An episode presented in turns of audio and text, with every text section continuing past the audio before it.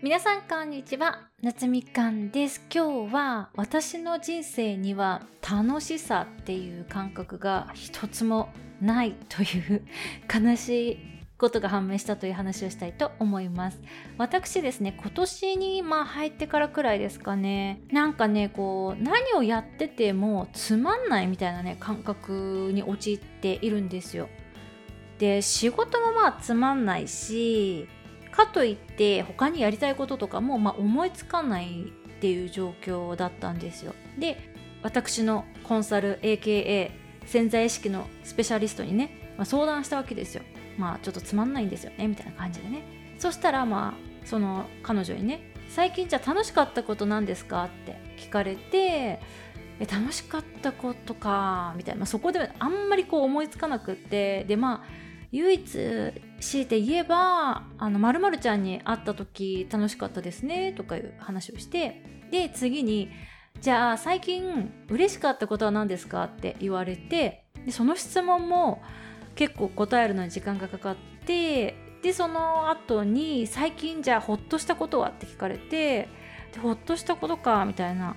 あのお風呂入った後にソファーでぼーっとしてる時間とか結構ホッとしますねみたいな感じで答えていったんですよ。でその質問にまある程度答えた時にこの楽しいとか嬉しいほっとするっていうのは、まあ、基本的に人間が快だって感じる感覚っていう話なんですよね。で私が回答したものを分析すると嬉しいはまちょっとだけあると。でほっとするも一日の中でかなり短い時間だけど一応あるみたいな。でも楽しいが一つもないですよって言われてもうびっくりしたんですよね。もうめちゃくちゃ悲しいってなって。で私の場合楽しいイコール刺激があることっていう風に紐づいてるみたいなんですよ。だから、まあ、いわゆる刺激中毒みたいになってるんですね。だから現状でもこの年になると刺激的というか新しいこととかって、まあ、やり尽くしてるのでだから何をやってもこう刺激が得られなくなっちゃってるんですよ。だから楽しくないっていうふうに思っちゃってるそうなんですよ。だからこう今の私っていうのは何かしらの刺激が得られるものっていうのをこう探しちゃってる感じなんですね。でまあ、ここから脱するには刺激はないけど楽しいっていうことを取り入れていくっていうことです。なので私はもうつまんないイコール刺激がないっていう風に勘違いしちゃってるのでそこからまずもう正さなきゃいけないっていう感じですね。で私はですねその時あの言われたのが未来の私のために今までこうひたすら行動をしてきていて今の私が楽しいことっていうのを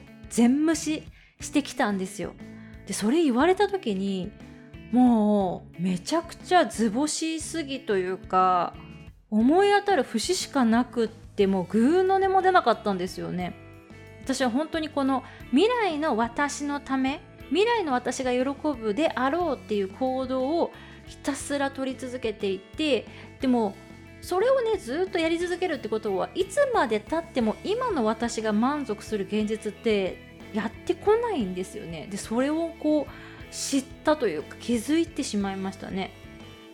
で私はそういうこう楽しみを先延ばしにする癖っていうのがもうすごいこう長い間やってきちゃっているんですよね。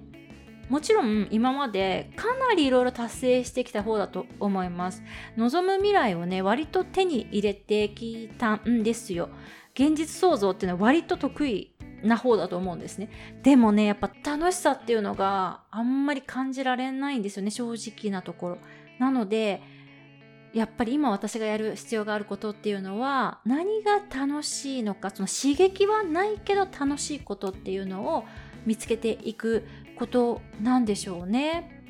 ではここでちょっと皆さんにねご相談というかお願いというかね是非シェアしていただきたいことがあるんですけれども刺激はないけど楽しいことって皆さんは何かありますか？是非ねちょっとヒントというかこういうことはね刺激がないけど毎日楽しくてやってますとかねあれば是非是非夏みかんにねシェアいただけると嬉しいです。それではまた次のエピソードでお会いいたしましょう。バイ。